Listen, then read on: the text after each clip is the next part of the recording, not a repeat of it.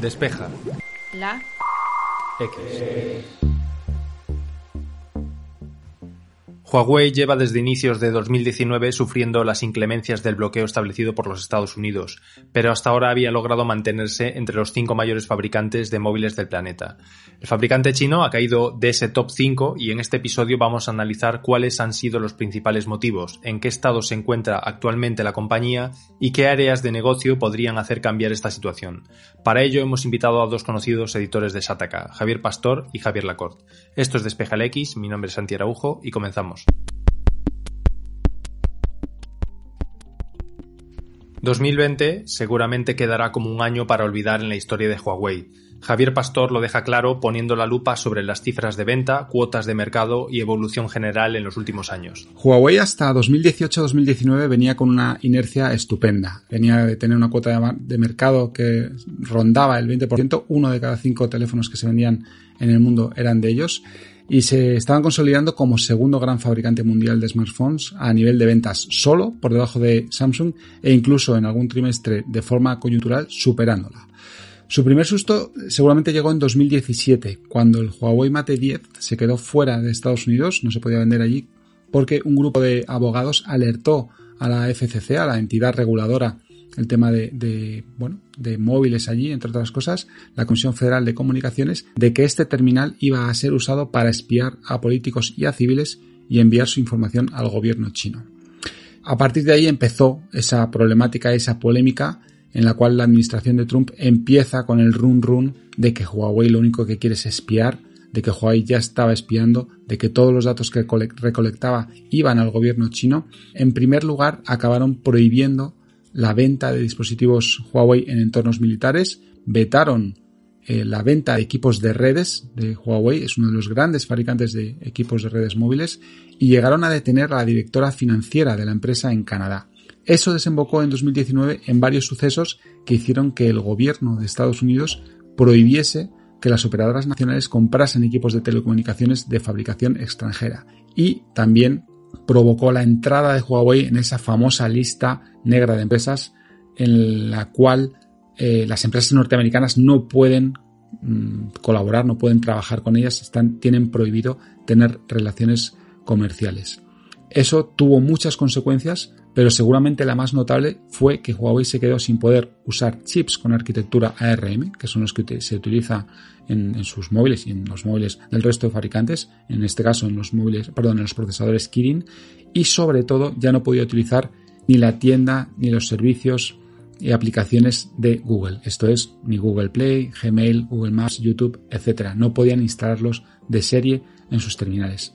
Todo eso le dejó a la empresa en una posición muy difícil, con un grave daño a su imagen y un daño a su operativa justo en el mejor momento eh, de Huawei, en su gran auge el de esos 240 millones de smartphones vendidos en 2019. Ese número, esa cuota de mercado que, explotó en, en esos años y que hizo que tuvieran esa cuota de la que hablábamos al principio, del 20% de smartphones, bueno, pues cayó de repente y en, estas, en estos momentos se ha reducido prácticamente a la mitad y la cuota de Huawei ronda el 10% del mercado global. Todavía es mucho, pero lo que está claro, están perdiendo año tras año y mes tras mes esa cuota de mercado.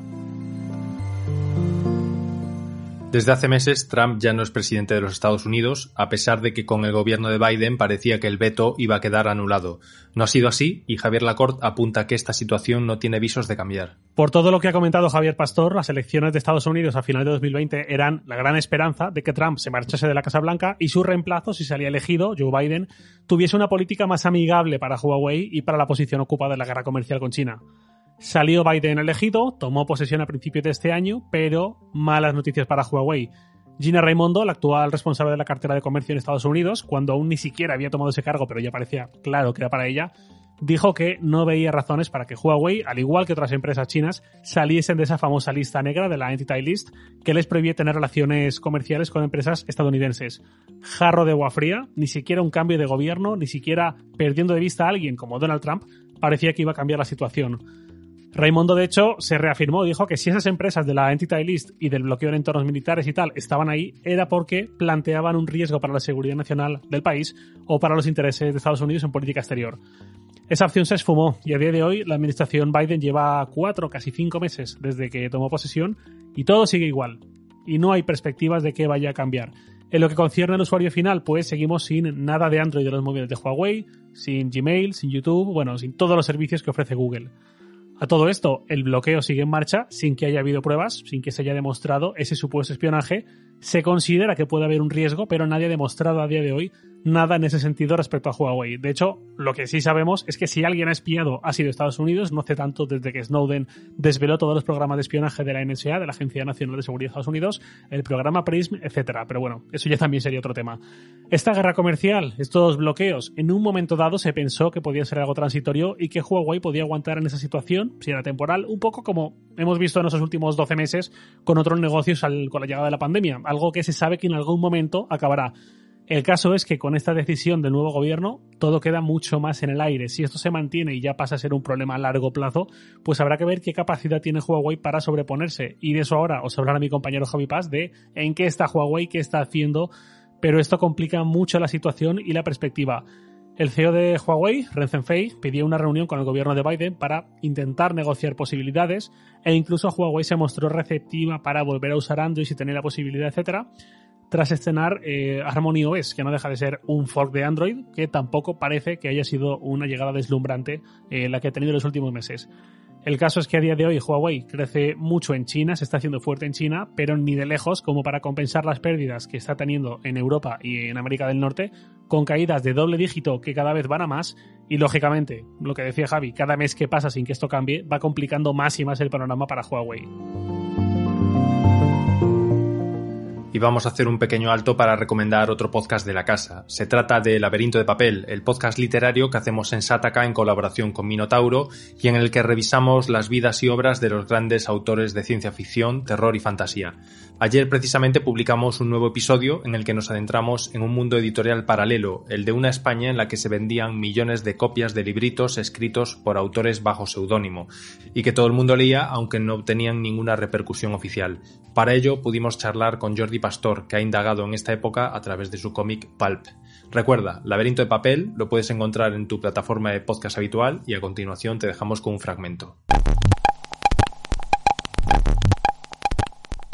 Por ejemplo, ahora se compran muchos libros para regalar, que muchas veces esos libros se ponen en la estantería y no se, y no se leen.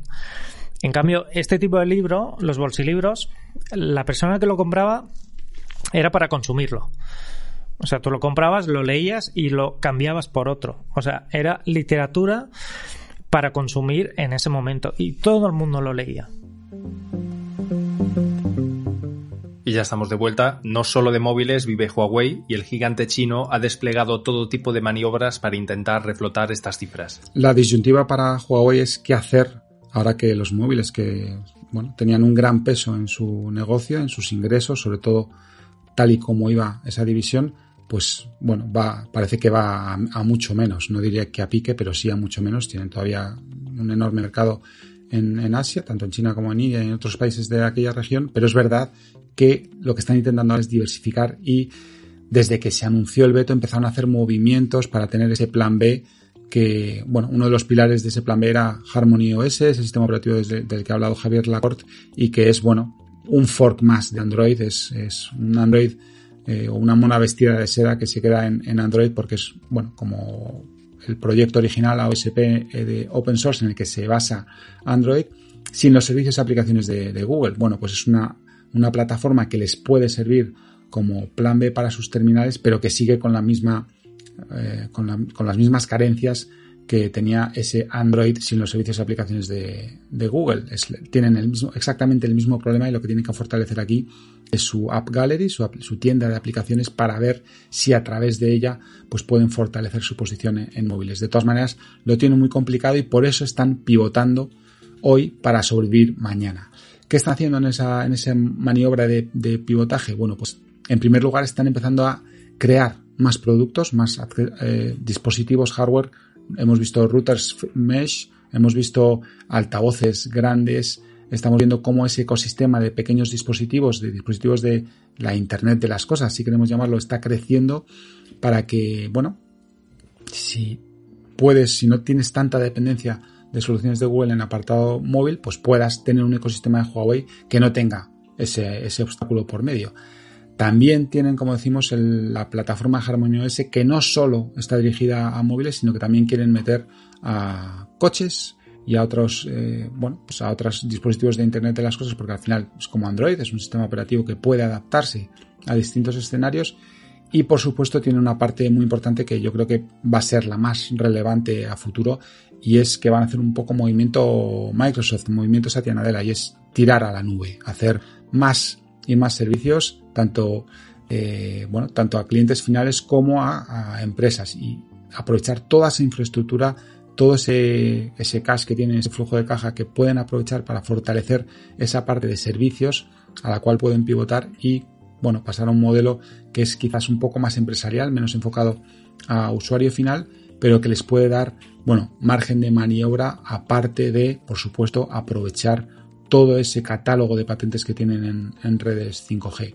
Hicieron aquí un movimiento que yo creo que fue muy adecuado e inteligente, que fue vender Honor, la, la división, digamos, de sus móviles, bueno, asequibles, por llamarlos de alguna manera, y lo hicieron muy bien porque Honor con ese movimiento han podido seguir vendiendo con su nuevo propietario con los servicios y aplicaciones de Google y, bueno, han dejado a Huawei como, como libre de esa, digamos, carga, entre comillas, que, bueno, les ha permitido recuperar un poco el aliento y enfocarse en otros mercados.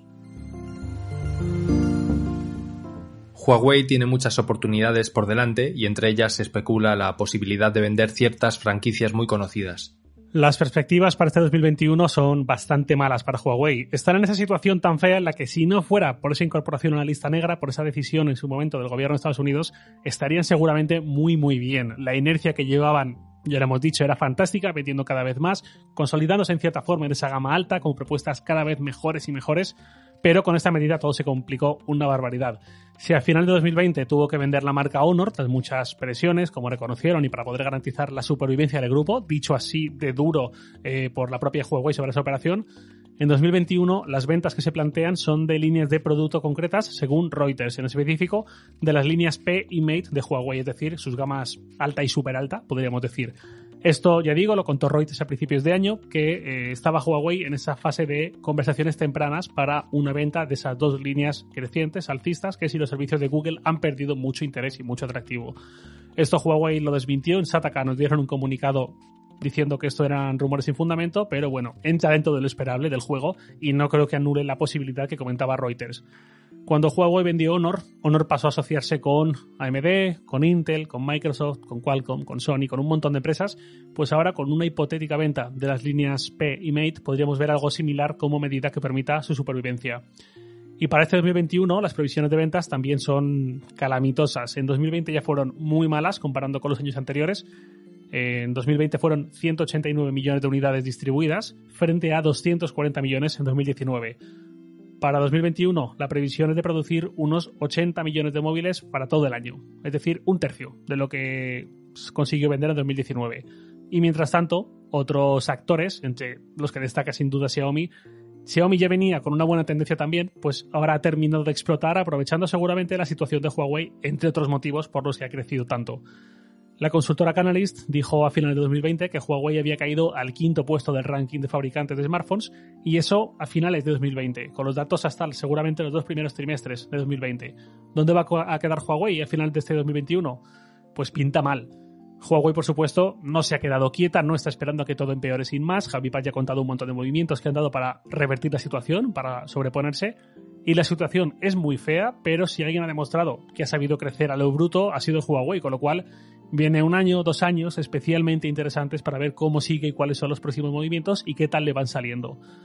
Y hablando de movimientos, Huawei vendió Honor. Dijo Reuters que planea vender los P y los Mate. Quizás en este punto podamos pensar como opción mm, que Huawei en algún momento venda la división móvil completa y así esa división podría quedar en manos de alguien que sí pueda aliarse con Google y compañía, y así Huawei también se liberaría de todo esto y se podría centrar en redes y en otros tipos de productos. Pero el CEO de Huawei dijo que ni hablar, que nunca tomaría ese camino. El camino que sí vemos que está tomando Huawei, que se puede intuir como algo que se puede convertir en algo clave, en algo muy importante para su futuro, son las alianzas con terceros. Y esto lo digo pensando en una alianza que anunció Huawei con Cecotec, con la marca española de dispositivos para el hogar, electrodomésticos, patinetes, etc. Con ese acuerdo, Cecotec empezó a publicar sus aplicaciones en la tienda propia de Huawei, la que ofrece como alternativa a la Play Store, e incluso eh, hablamos de una alianza a nivel físico, por decirlo así. En las tiendas de Huawei también se venden productos de Cecotec, aspiradoras, robots de cocina, etc. Quizás vengan más eh, alianzas por ahí, quizás vengan más acuerdos por ahí para el ecosistema de productos, para el hogar, que es algo en auge, es un sector claramente en auge, más que en el móvil donde tienen todas estas complicaciones y pues veamos que ese ecosistema para el hogar se sigue abriendo terceros al ecosistema eh, High-Link, el propio de Huawei, y sea Huawei quien ejerza de epicentro. Por ejemplo, Levo, una marca también de electrónica, lanzó su cepillo de dientes en China con su propia aplicación, pero también se puede controlar mediante Huawei High-Link, que ya vendría a competir con propuestas de domótica de Amazon, de Google, de Apple, etc. Veremos en qué queda esto. Para mí las claves serían una administración Biden que no ha cambiado nada para Huawei, pese a que había esperanzas de que sí, una posible venta de algunas de las líneas de sus móviles, una cantidad de alternativas para lograr ingresos que ya están en camino o ya están incluso en las tiendas, como los routers, el ecosistema domótico, el coche eléctrico con conducción autónoma, que también se supone que en algún momento llegará.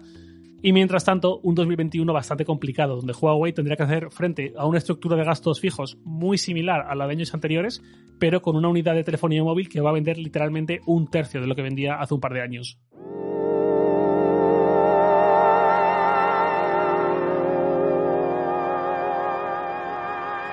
No descartamos que Huawei también se una al boom de los podcasts o quizás decidan lanzar su propia versión de Clubhouse, pero en este episodio ha quedado claro que todo es posible. Lo que también es posible es que nosotros preparemos el episodio de la semana que viene en el que contaremos con un nuevo tema y nuevos invitados. Muchísimas gracias a todas las personas que nos seguís semana a semana y nos dejáis comentarios tanto en iBox como iTunes como en las redes sociales. Desde aquí os deseamos que paséis una feliz semana y hasta el jueves que viene.